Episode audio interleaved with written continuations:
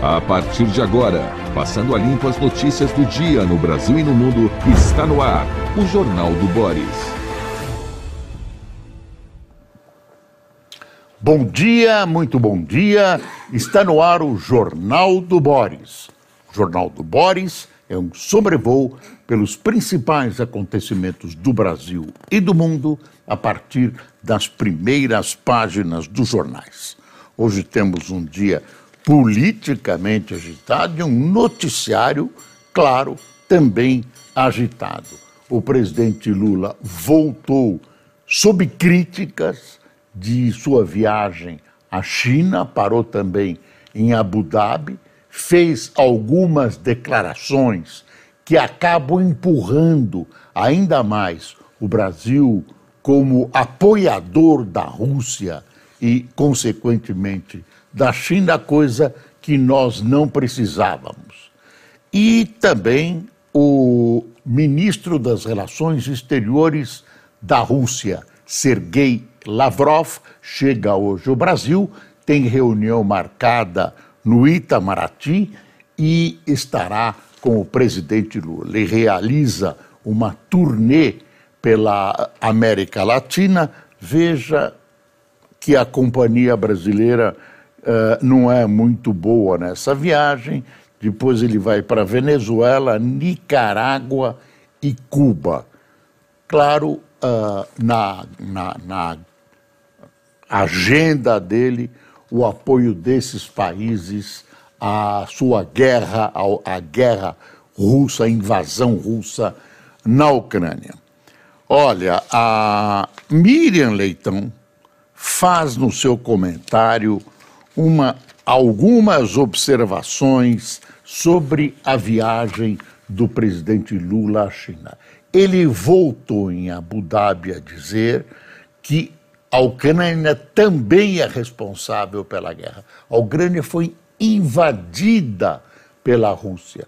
E quando o Lula falou em paz, falou em um clube da paz que ele propôs até para o G7, etc., etc., quando ele fala, ele diz: não, a Crimeia fica de lado, não precisa discutir a Crimeia. Quer dizer, entrega a Crimeia para a Rússia, a Crimeia que é uma parte da Ucrânia que foi invadida. E o Brasil vai perdendo essa neutralidade, né? é uma neutralidade pró-Rússia, vai perdendo essa neutralidade uh, que o governo se refere para tentar ser um dos intermediários na paz na região, da paz na região. Quer ver? a, a, a, o artigo da Miriam Leitão, presidente Lula estava com tudo preparado para ganhar a visita à China, mas errou ao falar e a não falar. Não quis dar entrevista à imprensa brasileira, hábito que até os ditadores militares seguiam quando em viagem ao exterior. No dia seguinte pediu desculpas. Fez improvisos infelizes que mostraram pouca sabedoria para lidar com as relações internacionais. Isso é espantoso diante da experiência de Lula em seu terceiro mandato. Olha, vai vendo, não é necessário dar gritos de independência em relação aos Estados Unidos só por estar em solo chinês.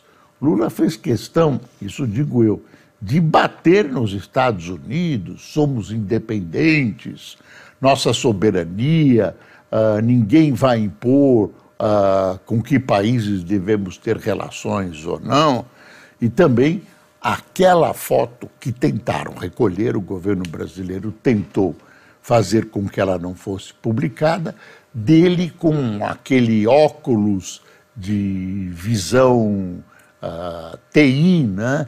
divisão TI do, da Huawei, que ele foi visitar num desafio aos Estados Unidos, que considera essa empresa um braço da espionagem chinesa.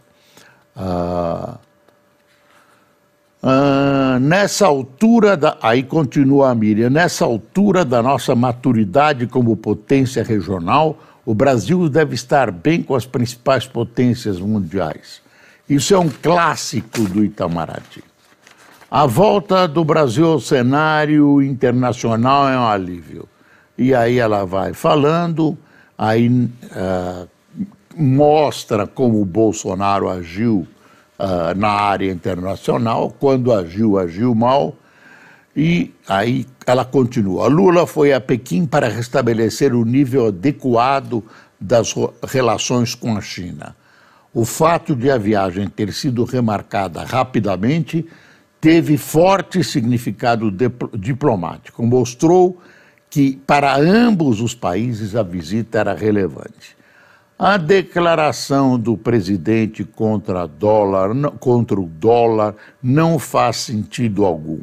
Ninguém precisa perder noite de sono se perguntando por que o dólar é a moeda mais usada no comércio internacional. Não existe qualquer obrigação, diz a Miriam, de se transacionar com o dólar mas tem, tido a moeda, tem sido a moeda de referência porque tem mais liquidez e um emissor confiável, que é, digo eu, os Estados Unidos. É natural também a busca de mais diversidade monetária no comércio internacional.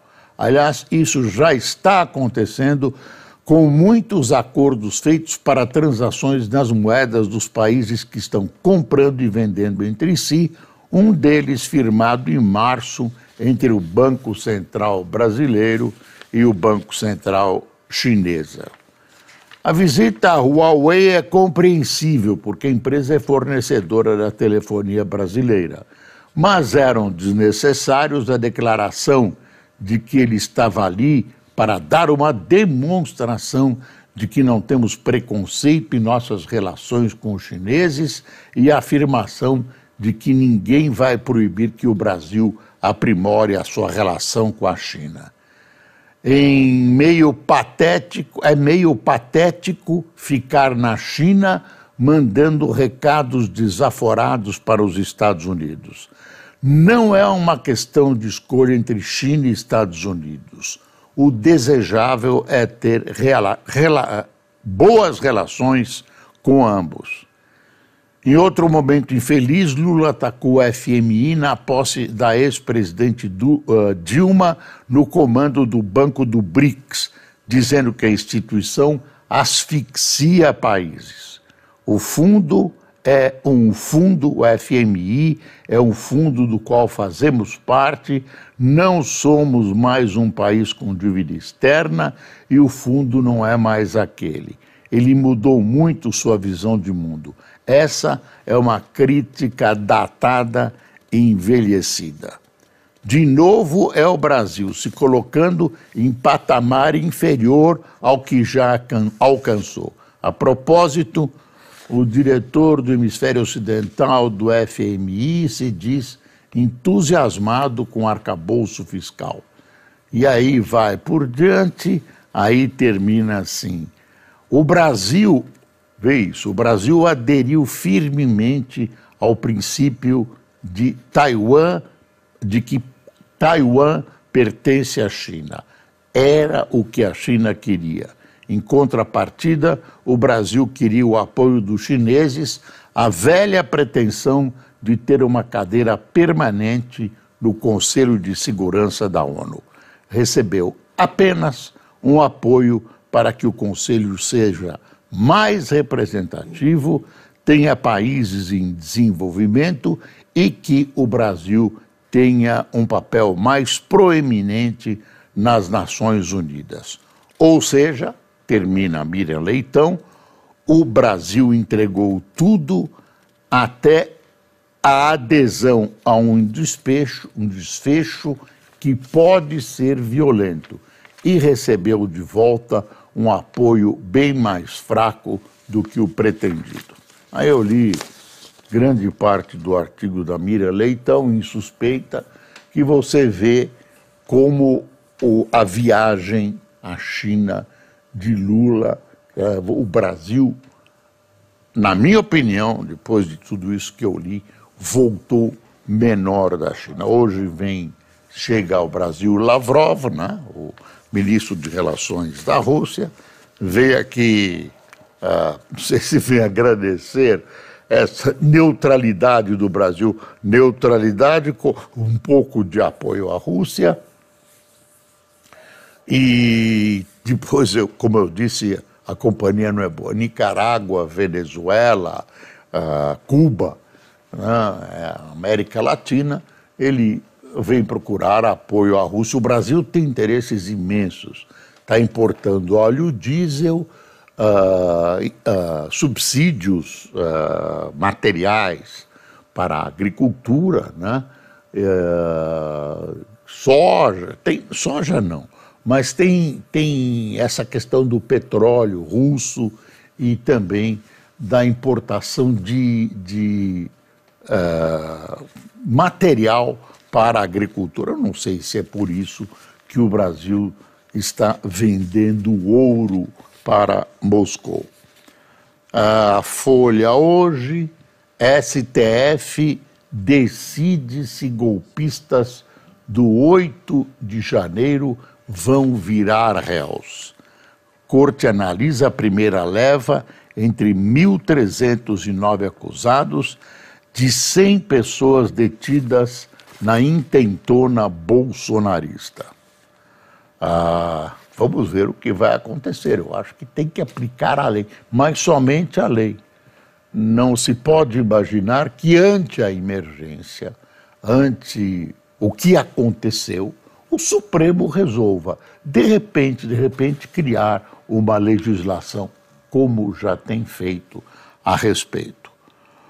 Olha, tem uma notícia falando em Bolsonaro, em, em que ele tem revelado a interlocutores que pretende disputar uma cadeira ao Senado, no Senado, nas eleições marcadas para 2026. Ele tem um processo no TSE difícil, ele está ameaçado de ficar inelegível, ninguém sabe exatamente o que vai acontecer. A Folha diz aqui: olha, no ensino médio de São Paulo faltam biologia, história e química. Está vendo? Alunos das escolas estaduais paulistas estão sem aula de história, geografia, biologia, química e física no terceiro ano após a implantação do novo ensino médio. A Secretaria da Educação diz que estuda ajustes na grade. E tem aqui um, uma foto interessante, aqui a Galeria Prestes Maia, com esse relógio sem ponteiros, né? Prefeitura tenta revitalizar o centro de São Paulo. Há pouco mais de um ano para as eleições, a Prefeitura de São Paulo usa parcerias e caixa próprio visando recuperar marcos na região central, como a Galeria Prestes Maia. Pena, já foi um ícone uh, paulistano a Galeria Prestes Maia. Uh, deixa eu ver o que tem mais na folha. Ah, hoje o Musk, aquele bitrilionário, está lançando, olha o foguete aqui dele, ó. Deixa eu ver ó, maior foguete do mundo, ah, contratado, de, contratado para exploração lunar, assinado com americanos, país avança em acordo para novos satélites em parceria com a China. Especialistas apontam que o Brasil precisará de habilidade para não ser tragado pela rivalidade manter contratos com os dois gigantes. Tá vendo? Ah, não, esse é um foguete chinês. Esse é um foguete chinês. Quer ver o outro? O Musk está lançando um foguete, tem 120 metros, é o maior foguete do mundo, é uma experiência. Deixa eu ver se eu consigo mostrar para você. Eu já vi, está no site do Globo. Está no site do Globo Deixa eu abrir o site do Globo aqui. Claro que eu não consegui, para variar. Ah, Estadão ou Globo? Quer ver esse foguete? Olha aqui. Starship será lançado hoje. Porque o foguete de Musk é o mais poderoso? É uma experiência, né? Vai dar uma voltinha na Terra, mas é enorme, gigantesco.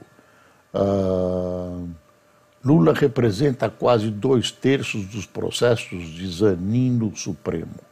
Parece que é o Zanin, viu? Parece que é o Zanin. Trem São Paulo-Campinas será o primeiro de média velocidade no país. Conheça os detalhes.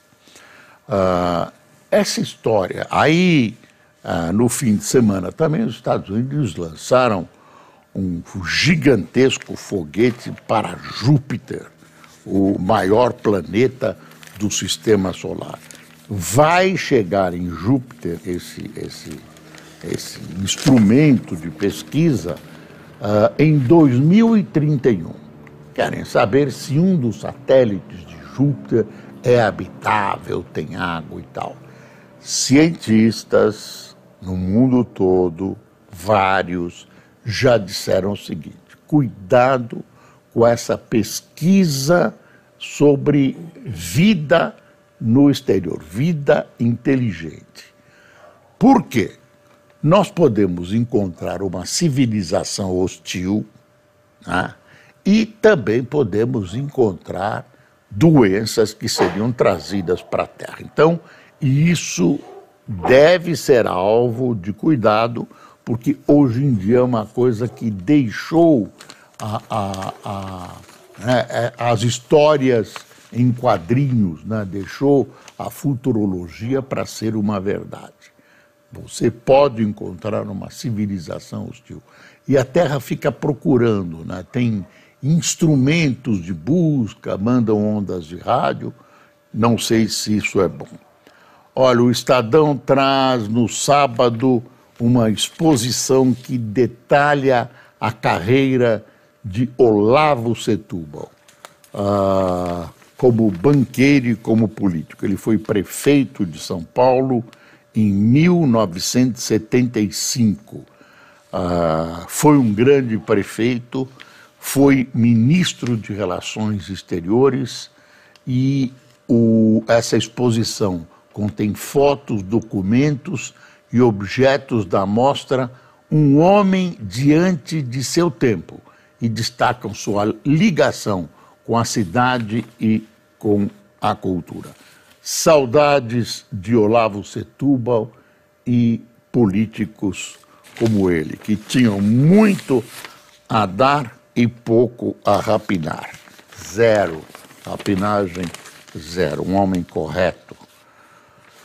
Ah, aqui tem, eu trouxe para você o, o Estadão, Estadão Câmara, Câmara articula reabertura de discussões sobre o orçamento. Ah, quer ver? Veja isso, vamos ver que providências o governo vai tomar. Uh, por não falar inglês, Jorge Viana altera estatuto da Apex e fica na presidência. Esse senador foi nomeado em janeiro pelo presidente Lula com salário mensal de 65 mil reais. Acontece que havia uma exigência estatutária de que o presidente fosse fluente em inglês, porque se trata de uma empresa, né, de um braço de relações comerciais com o exterior. E aí ele deu uma mudadinha nesse estatuto. Tá? Preferencialmente, colocou um preferencialmente na frente, né? preferencialmente deve falar inglês e tal. Será que isso é honesto? Será que isso é correto?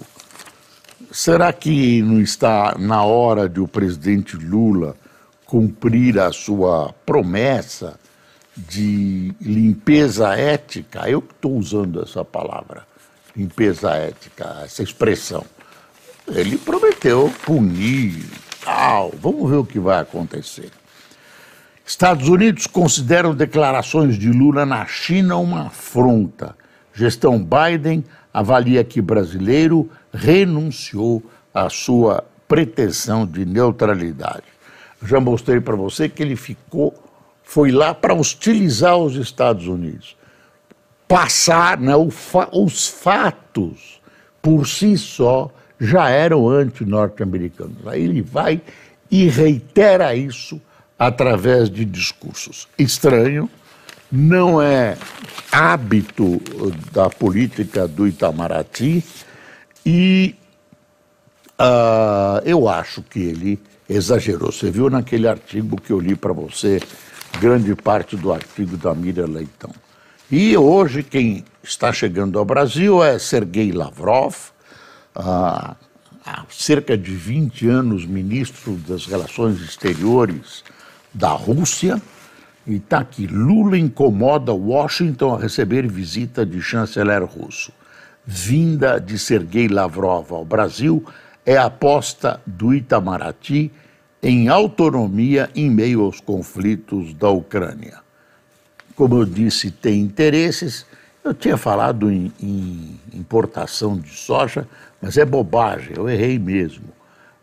Estou ah, parecendo a Janja, que mandou tentou salvar a cara do governo e disse que não, que essa importação de produtos chineses, a taxação não recai sobre o consumidor e sim contra as empresas, como se elas não fossem cobrar esse aumento dos consumidores. Tem gente, gente hoje dizendo que, em face dessas mudanças, pode dobrar o preço dos produtos ao consumidor final aqui no Brasil. E tem, existe uma pergunta: será que valia a pena? Será que é, esse conjunto de importação pelo correio. Tem alguém com tosse aqui, desculpe, viu? Alguém com, com no correio, no correio. Será que tem alguém que imagina que me perdi aqui com essa tosse, viu, Caixa? Me perdi, me desconcentrou, não faz mal. Será que tem alguém que imagina ah, o, o, que esse volume prejudica tanto a arrecadação brasileira? Será? É isso que eu queria dizer. Olha, tem uma análise interessante sobre evangélicos, feita pelo Caio Fábio, está no domingo na Folha. É uma entrevista interessante. Caio Fábio já foi um pastor muito badalado e tal. Olha aí, evangélicos fizeram por merecer olhar negativo da sociedade.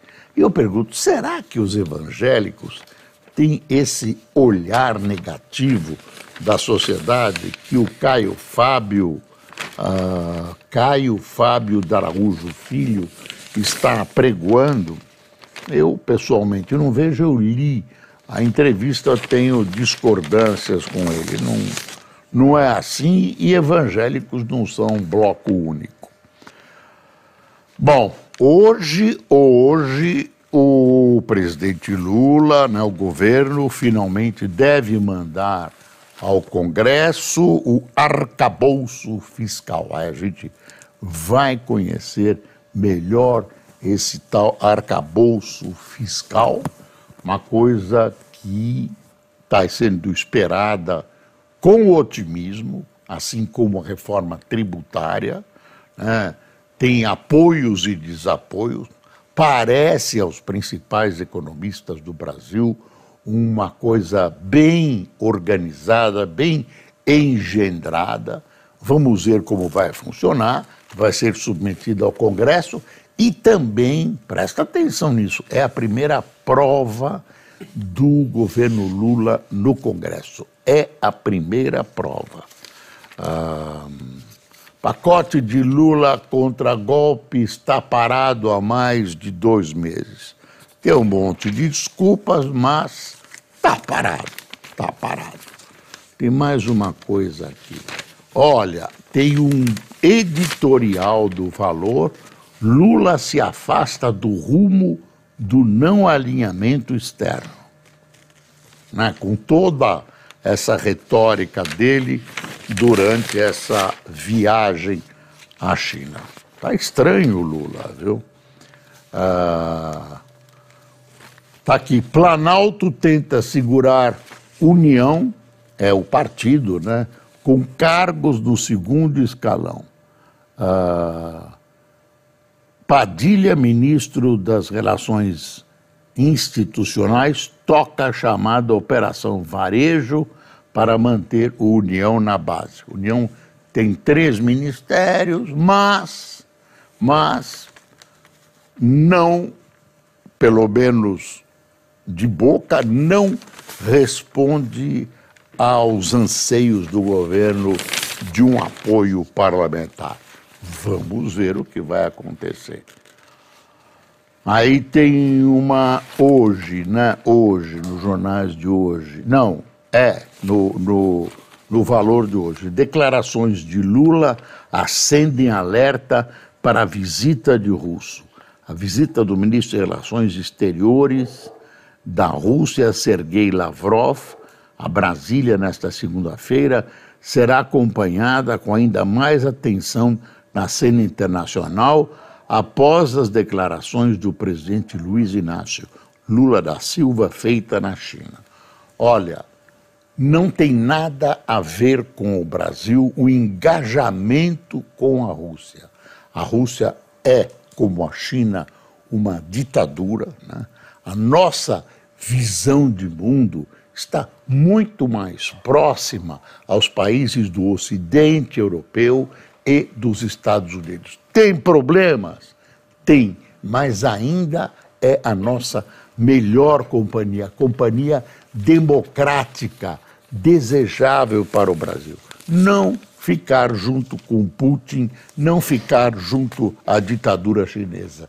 Tem que ter relações diplomáticas e relações comerciais com todos os países do mundo, de acordo com os interesses do Brasil, não pode se curvar a ninguém, nem Estados Unidos, nem Rússia e China, mas o Brasil, neste momento, está errando e feio com uma suposta neutralidade que pende a favor da Rússia. O presidente Lula dizer que o Zelensky, que a Ucrânia também é, respons é responsável pela guerra, é um, um, horror. Não tem nada a ver com a realidade. E quando ele fala em paz, ele fala em permitir que a Rússia continue com a incorporação na marra da Crimeia ao seu território. Não dá, não dá para acreditar que isso tenha acontecido. Olha, é, essa, essa reportagem é do Assis Moreira uh, de Genebra, né? essa atenção que a viagem de Lavrov desperta. Você imagine, no meio da guerra, Sergei Lavrov tira o bumbum da cadeira no Kremlin e vai e vem visitar Brasil, Cuba, uh, Venezuela e Nicarágua. É importante para a Rússia. A Rússia está isolada nessa invasão. E essa questão da paz está muito complicada. A Rússia não pode recuar, aí o Putin cai. Quer dizer, entregar os territórios. E a, a Ucrânia não vai entregar territórios para negociar. Como diz o Lula, a Ucrânia não pode querer tudo. Essa não é uma negociação que envolve dois países que estão que têm, têm o mesmo peso na balança. A Ucrânia foi invadida pela Rússia, um erro do Putin que agora criou um nó internacional muito grave. Ah, com queda da inflação, BCs é de hoje, do Estadão, indicam fim do ciclo de juro alto. Será? Será? O Ministério da Saúde diz que a AstraZeneca, apesar das notícias falsas em contrário, continua sendo aplicada no Brasil. Bom, quem tomou cafezinho hoje conosco, João Oliveira, Marca Maquelin, Eneucina de Oliveira, Lorival Antônio Irandi do Carmo, Silvânia Lopes, Luciene Sá, Henrique Martins, Vânia Razucchi, Getúlio Souza, Mário Henrique, Getro Gero Nascimento, Gabriel Darim, Israel Fernandes, Orlando Alencar de Brasília, Antônio Nilo de Rio Bonito e Paulo Augusto de Araraquara. Pessoal, hoje é um dia cheio de notícias, como eu disse, muita novidade, dia importante para a política e para a economia e para as relações exteriores do Brasil. Vamos aguardar que tudo dê no melhor, porque torcer contra é péssimo, porque todos estamos no mesmo navio e se esse navio naufragar, vamos todos para o Bejo. Até amanhã.